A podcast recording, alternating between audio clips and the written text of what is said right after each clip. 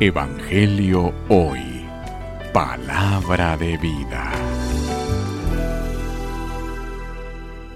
Lectura del Santo Evangelio según San Juan. Gloria a ti, Señor. En aquel tiempo Jesús salió de Samaria y se fue a Galilea.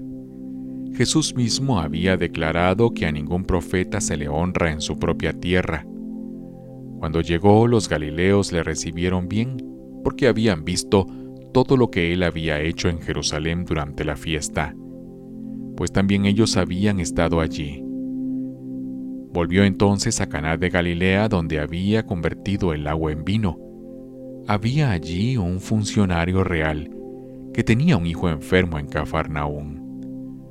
Al oír este que Jesús había venido a Judea Galilea, fue a verlo y le rogó que fuera a curar a su hijo que se trataba y estaba muriendo. Jesús le dijo, Si no ven ustedes señales y prodigios, no creen. Pero el funcionario del rey insistió, Señor, ven antes de que mi muchachito muera. Jesús le contestó, Vete, tu hijo está sano. Aquel hombre creyó en la palabra de Jesús y se puso en camino.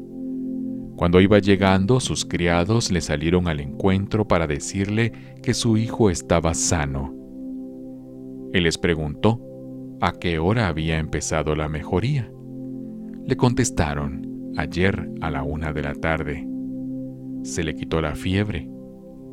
El padre reconoció que a esa misma hora Jesús le había dicho, Tu hijo ya está sano.